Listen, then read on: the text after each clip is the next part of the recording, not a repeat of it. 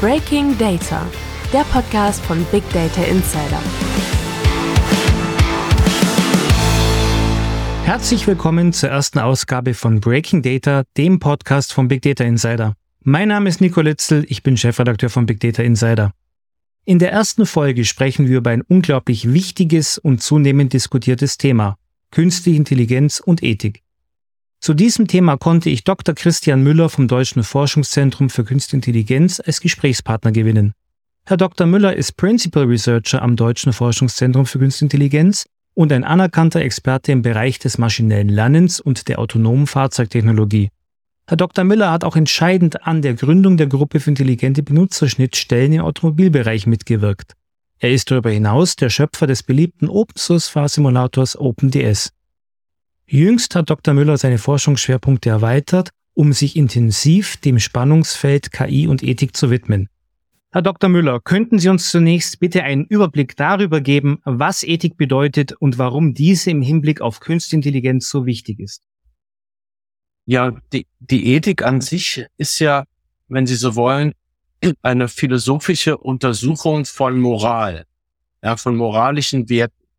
Also mhm. durch die Ethik wird es möglich, dass in einer Gesellschaft bestimmt wird, was äh, moralisch ist, was, was als gut und richtig betrachtet wird und was als gerecht betrachtet wird und wie das in verschiedenen Situationen bewertet werden soll und auf wie dementsprechend gehandelt werden soll. Also eine Ethik ist ein gewissen Sinne ein formaler Rahmen für das Gute und das Richtige. Und warum das für die KI so wichtig ist, das liegt an verschiedenen, an, an, an verschiedenen Dingen. Ich will es jetzt mal kurz allgemein beschreiben. Wir können dann ja noch näher in die einzelnen Punkte heute reinschauen. Zunächst einmal ist es die, äh, ist ja die KI so groß geworden als, als Technologie, dass sie einfach so viele Lebensbereiche der Menschen direkt oder indirekt betrifft. Deshalb ist es wichtig, dass man eine ethische Betrachtung der KI durchführt dann ist es so, dass die KI in Lebensbereiche vordringt, die den Menschen wirklich berühren, also Medizin und, Mobilität, Information, Zugang zu Information. Das macht sie äh, wichtig in diesem Zusammenhang. Und dann ist die KI, und das ist, äh, das kann man auch nicht verleugnen, hat die KI so einen bestimmten Charakter, der jetzt zum Beispiel äh, andere Technologie ähm, Segmente nicht haben. Also wenn Sie zum Beispiel zu Feinmechanik jetzt nachdenken oder Mechatronik, dann, dann, ähm, dann denken Sie nicht notwendigerweise so sehr an, an, an ethische Dinge. Es liegt daran, dass die KI einfach sehr nah an den Menschen heranrückt. Deswegen muss man äh, muss man das so betrachten. Muss, es spielt die, die KI sozusagen oder die Ethik für die KI äh, diese große Rolle. Welche konkreten ethischen Probleme können bei der Entwicklung und Anwendung von KI denn entstehen? Das ist sehr viel, äh, äh, vielschichtig. Ähm, erstmal ganz offensichtlich betrachtet haben wir das, das Problem von, von Bias, also von, von einem, ja, von, von einer, einem Überhang für bestimmter, bestimmter Kriterien. Einfach zu erklären, wenn wenn es zum Beispiel ähm, ein wir haben die bei der Gesichtserkennung weiße, also kaukasische Menschen anders behandelt als, als farbige Menschen beispielsweise, besser erkennt oder, oder irgendwie anders äh, darauf reagiert, dann haben sie dort ein, ein Problem eines, eines Bias, einer Diskriminierung. Das ist ein Verständnis ist, Bias könnte man übersetzen mit Vorurteil. Bias ist ein, ein Vor ja, das kann man als, Vor als, als Vorurteil ersetzen. Es ist ein, ein Bias ist in gewissem Sinne ein Überhang, ja, in, in eine bestimmte Richtung. Mhm, ein, ein ähm, Gewichtungsproblem bei den Trainingsdaten in dem Fall.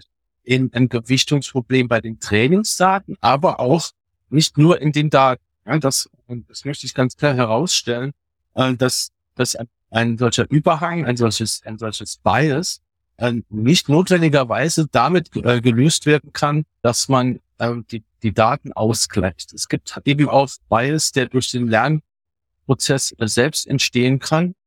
Das sind wir dann als strukturellen Bias. Es ist natürlich auch klar, dass wenn man, ähm, es immer darauf ankommt, wie ein System genutzt wird. Ja, sie können ein, ein, ein perfekt ausbalanciertes System auch auf eine diskriminierende Art und Weise nutzen. Das heißt, das Ganze hat immer verschiedene Ebenen.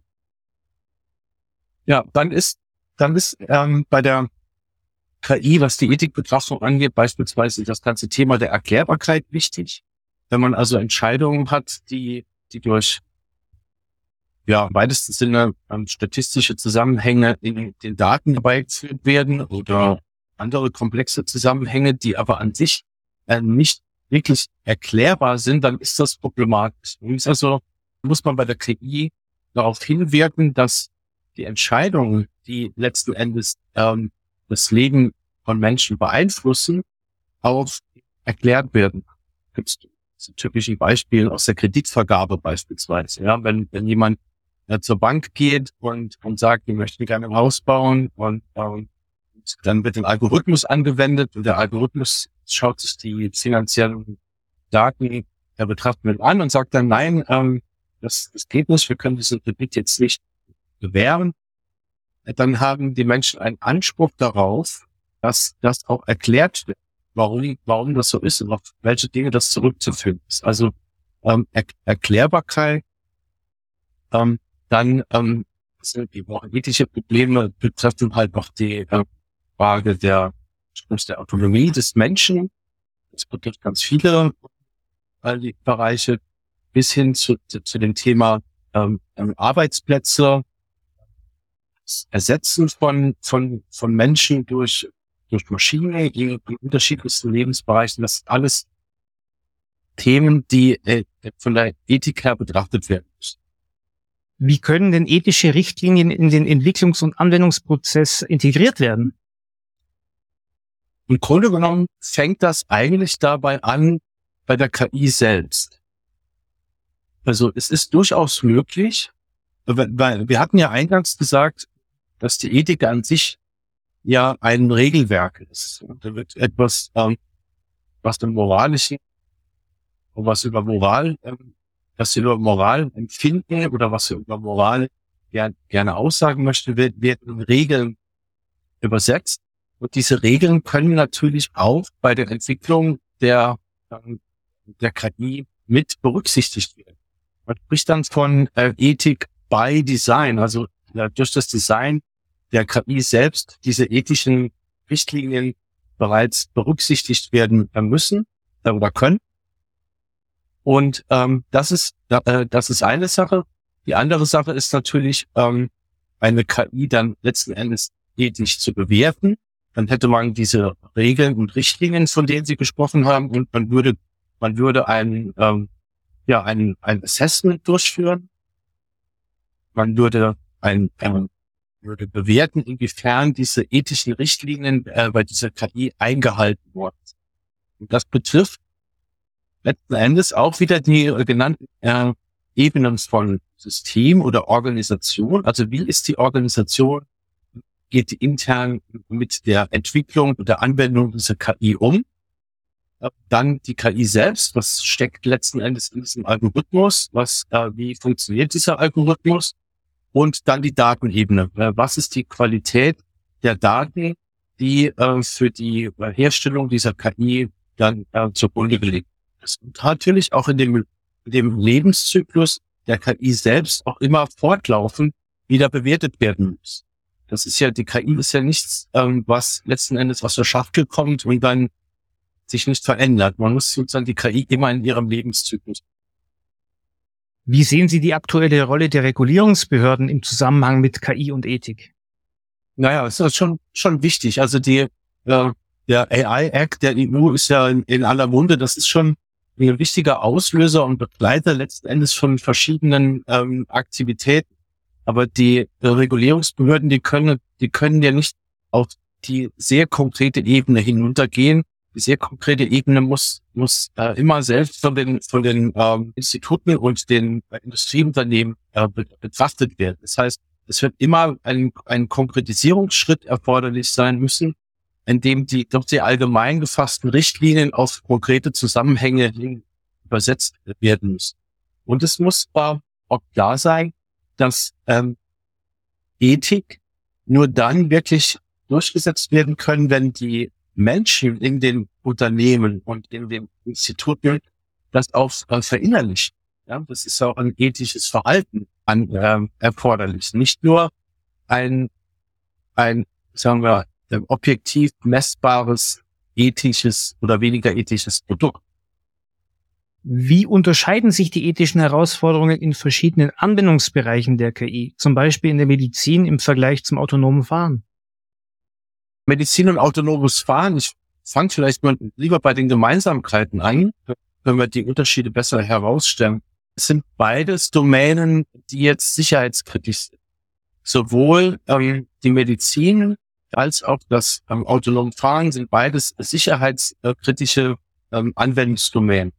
Anders als beispielsweise KI, ähm, Kunst oder so. Ja? Wenn, äh, wenn wir also äh, die, diese beiden Dinge betrachten, müssen wir in erster Linie, und da fängt die Ethik bereits an, dass, dass man verlangen muss, dass dieser, dass diese Systeme sicher, also safe and secure, sicher im Sinne von einer, einer funktionalen Sicherheit, aber auch sicher im Sinne eines, eines äh, Cybersecurity sind. Äh, das ist die erste, die erste äh, äh, ja, Forderung, die wir dort stellen müssen. Dann ist es aber so, dass wenn man genauer schaut in diese unterschiedlichen Domänen, dass die Aspekte der Ethik, über die wir sprechen, unterschiedlich stark bewertet werden. Ich möchte mal meinen, dass beispielsweise bei der, äh, bei der Medizin ein sehr, sehr großer Anteil der Schutz der ähm, Privatsphäre und den äh, Datenschutz und Datensicherheit. Dort geht es um hochsensible Daten, ähm, die, die, die medizinische Hintergrund, medizinisches Bild von, von Personen betreffen. Und äh, die müssen in jedem Fall geschützt werden. Der Datenschutz beim hochautomatisierten Fahren spielt zwar ebenfalls eine Rolle, ähm, das kann man nicht verleugnen, allerdings im Vergleich zu der Medizin vielleicht eine untergeordnete Rolle. Dann ist es so, äh, dass wenn man an Erklärbarkeit denkt, beispielsweise, hat man wiederum unterschiedliche, ja, unterschiedliche Rollen. Bei der Erklärbarkeit in der Medizin wird man in der Regel ähm, davon ausgehen können, dass der Patient selbst eine Erklärung für, für, für bestimmte Dinge äh, äh fordert auch das Recht darauf hat, äh, sie zu erhalten. Beim hochautomatisierten Fahren wiederum ist es ein bisschen vielschichtiger dort. Ähm, für so eine Zulassung von, von so einem Fahrzeug müssen, äh, müssen auch wieder Regulat äh, Behörden, äh, Regulators, also regulatorische Behörden, eine, dort ein, einschreiten und müssen dann solche äh, Inbetriebnahme genehmigen. Und dort, dort ist es so, dass dann auch eine entsprechende ja, Offenlegung der Zusammenhänge erfolgen muss, äh, von deren Hintergrund die Entscheidung des äh, hochautomatisierten Fahrzeuges getroffen worden. Also diese Erklärung hat hier dann bestimmt ist andere Nuancen. Das sind auch, was die ethischen Betrachtungen angeht, ganz unterschiedlich. Bei, beim hochautomatisierten Fahren kamen jetzt in den vergangenen Jahren auch immer wieder diese Dilemmafälle wurden auch öffentlich äh, debattiert, also die sogenannten Trolley Cases. Ich persönlich halte diese Debatte für nicht sehr zielführend, muss ich Ihnen sagen. Ähm, also können Sie ganz kurz erklären, was sich hinter diesen Cases verbirgt? Ja, wollte ich gerade ausholen zu sagen. Danke. Ähm, die Trolley Cases ist wie, ist wie folgt. Das ist eine, es ist eine, Sie haben die Situation, dass ursprünglich, deshalb heißt es auch Trolley Cases, haben sie so ein, so ein, so ein Wägelchen auf Schienen und äh, äh, der, der, der, der, der rollt, der rollt dann den, den Hang hinunter und der kann sich letzten Endes äh, nur entscheiden, ob er nach links oder nach rechts fährt und äh, links steht da eine bestimmte Personengruppe, lassen sie es äh, drei Kinder sein und rechts stehen dann vier ältere Menschen und oder äh, ganz unterschiedliche äh, Zusammensetzung dieser Fälle wurde, wurde betrachtet, dann hat man, äh, Sozialwissenschaftler haben diese sogenannten Trolley Cases lange Zeit dafür benutzt, um tatsächlich ähm, moralische, moralisch-ethische das Empfinden von verschiedenen Gesellschaften miteinander zu vergleichen. Äh, beispielsweise äh, utilitaristisch äh, geprägte Gesellschaft gegen diontisch geprägte Gesellschaft und ähnliche Fälle. Es gab dann ganz, ganz verschiedene äh, Fälle und da gab es gibt's eine sehr gute Datengrundlage, die da gesammelt wird. Man hat dann für das hochautomatisierte Fahren diese Trolley Cases wie folgt übersetzt. Also wenn das Fahrzeug jetzt gar keine andere Möglichkeit, es kann nicht mehr bremsen, es kann sonst nichts mehr tun und eben links steht ja, ein Kind, rechts steht eine ältere Dame, ähm, wie soll man das entscheiden? Daran hat man dann letztens die großen Probleme des automatisierten Fahrens festgemacht über einen langen, langen Zeitraum. Das ist letzten Endes ähm, nicht sehr zielführend, weil es ähm, erstens extreme äh, Beispiele sind, die in der Praxis meiner Ansicht nach so gut wie nie vorkommen werden. Zweitens ist es so, ähm, dass es ganz klar ist, dass eine Maschine eine solche Entscheidung überhaupt gar nicht fällen äh, können wird. Das wiederum ist natürlich ein ethisches. Ähm, es ist so, dass unsere Gesellschaft hat eben in den vergangenen äh, 100 plus Jahren, in dem es Straßenverkehr gibt, ähm, bestimmte akzeptiert, dass es, ähm, dass es ähm, Verletzte und auch Tote im Straßenverkehr gibt.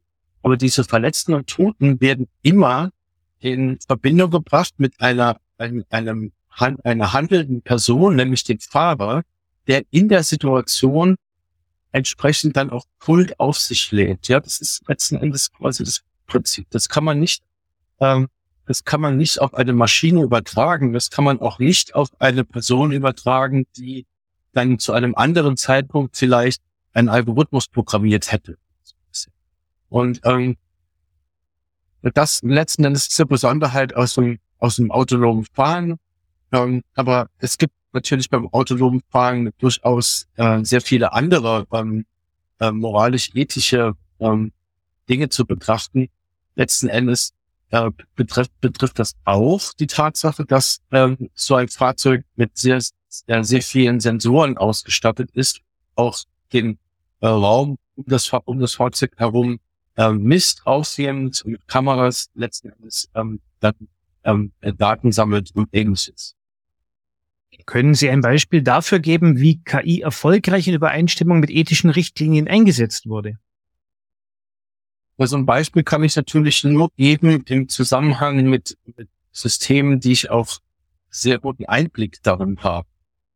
Ansonsten ähm, ist ja auch wieder nur eine Bewertung von außen ist, die, ähm, die dann schlussendlich nicht ganz der Wahrheit entsprechen könnte.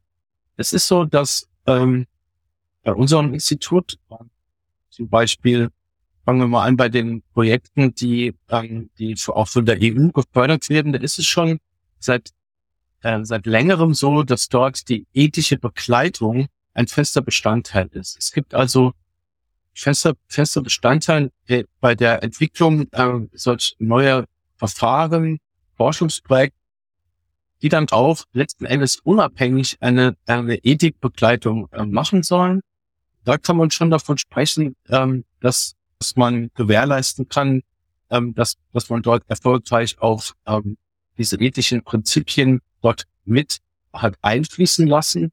Ähm, das fängt dann bei Datensparsamkeit an, geht hin über die Art und Weise, wie mit Daten überhaupt umgegangen wird, gespeichert werden dürfen, wie sie weiterentwickelt, weiterverwendet werden dürfen.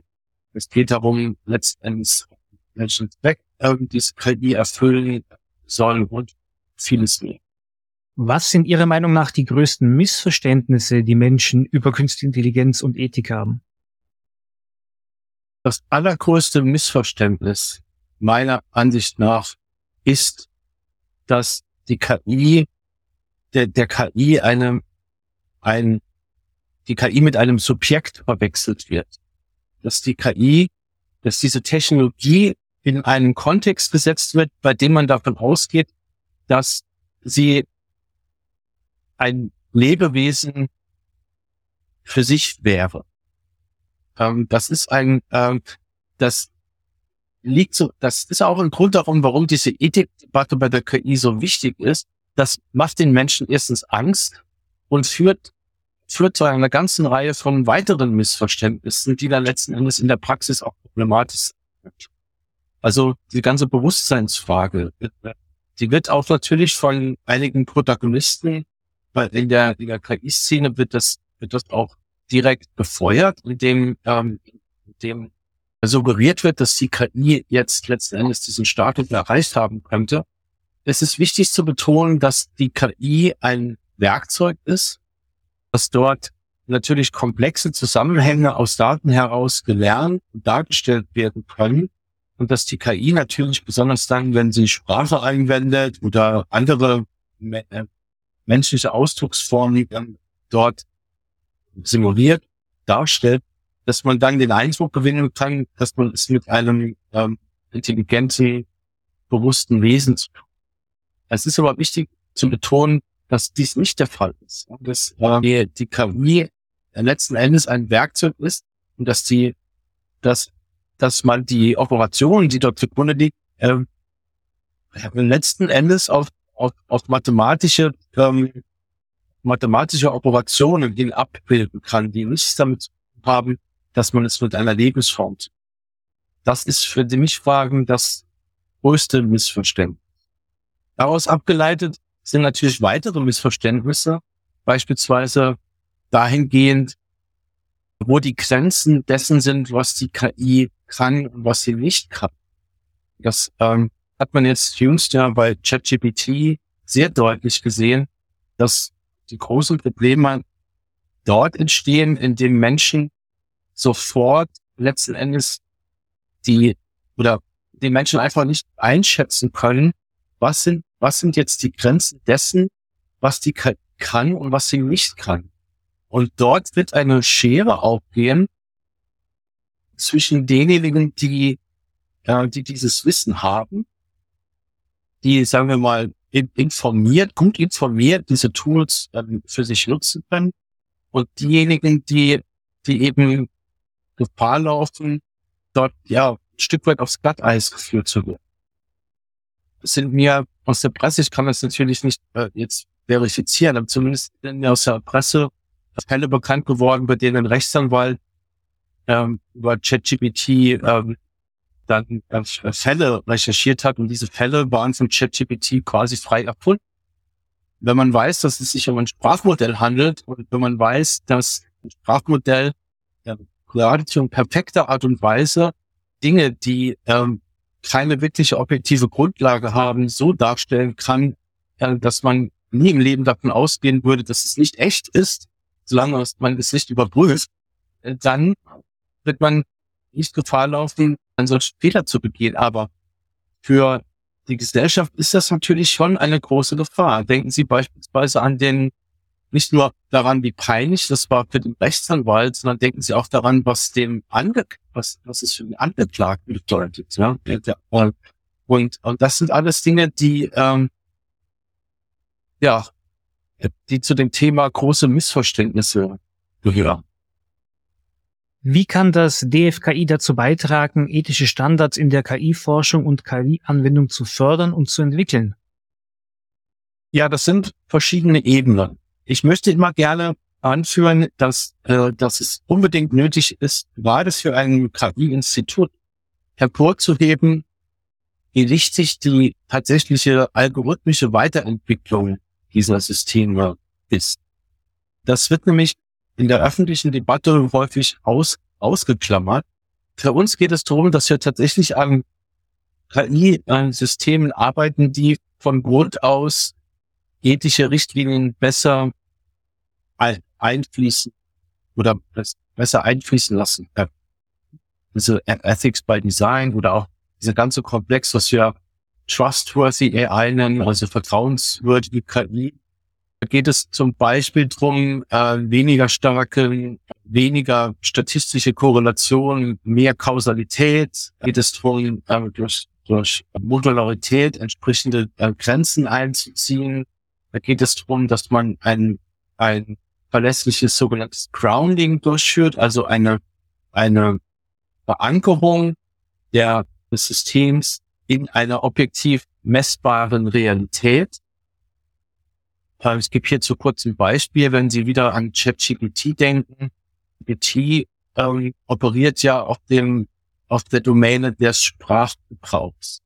Das heißt also, wenn Sie ChatGPT fragen, äh, was ist jetzt 5 plus 9, ähm, dann wird ChatGPT Ihnen eine richtige Antwort geben, weil ChatGPT viel darüber gelernt haben, wie Menschen darüber sprechen, was 5 plus 9 ist. Aber es, führt keine, äh, es führt keine arithmetische Operation durch. Möglicherweise tut es das mittlerweile, aber es gibt andere Beispiele, wenn Sie, wenn Sie sagen, äh, was ist die Durchschnittstemperatur in Deutschland, was war die Durchschnittstemperatur in Deutschland im Jahr 2020? Dann wird ChatGPT dort keine meteorologischen äh, Messdaten zugrunde nehmen, sondern äh, die das äh, sondern Noch nicht. zu Quellen. Ja?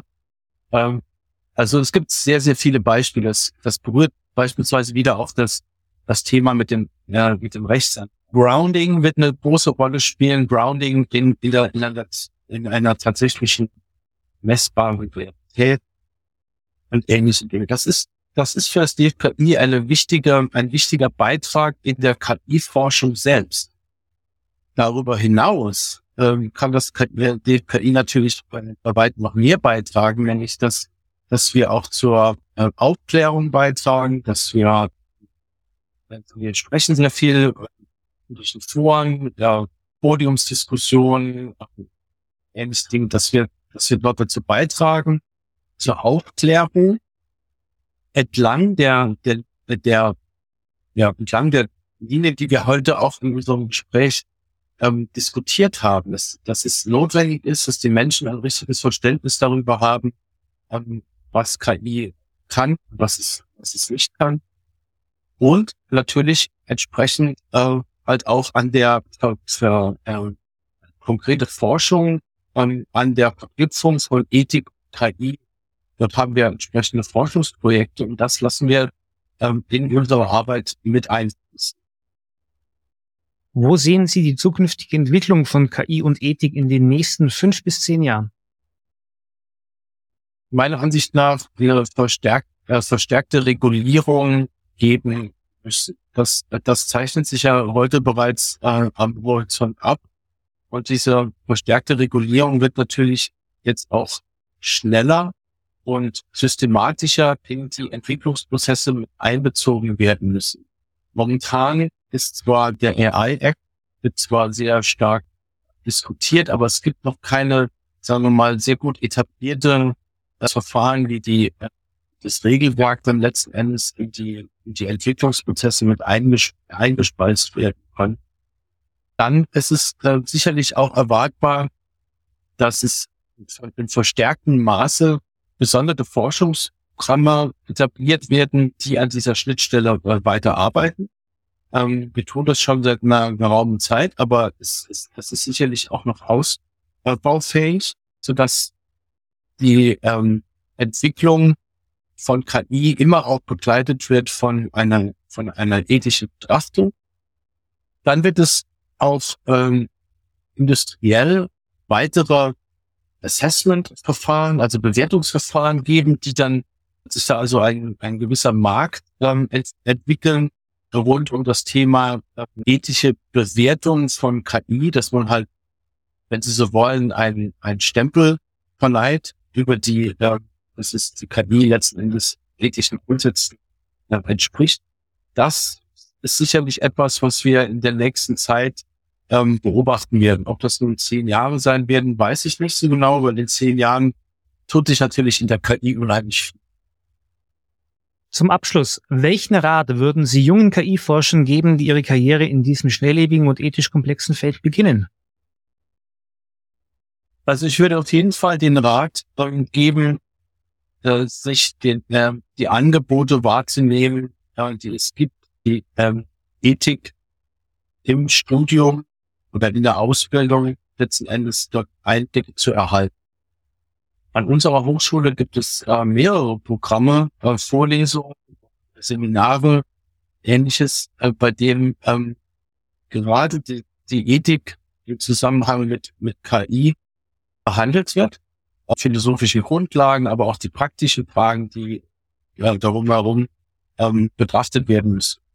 Ich selbst habe ähm, in den vergangenen Jahren öfters auch ein, äh, solche Veranstaltungen äh, geleitet. Und ich muss sagen, dass ähm, die, das, das Grundwissen äh, der jungen Menschen über, über diese Sachverhalte sehr unterschiedlich ist. Und das ist gerade in der Diskussion dann ähm, sehr schnell klar wird, dass man, dass man von Voraussetzungen ausgeht, die möglicherweise gar nicht gewährleistet Ich spreche da wieder auch in Richtung, äh, was ist, was ist die KI überhaupt? Das, ganze Bewusstseinsfrage, ganze, das ganze Nutzungsfeld geht's bis hin zu dem Thema, äh, was, was ist Verstehen überhaupt? Versteht diese Maschine tatsächlich etwas? Oder muss man quasi immer, müsste man das letzten Endes nicht immer in Anführungszeichen setzen? Das, das sind alles solche Fragen, äh, die, die man in solchen Veranstaltungen sehr gut äh, diskutieren kann, auch nuanciert diskutieren kann.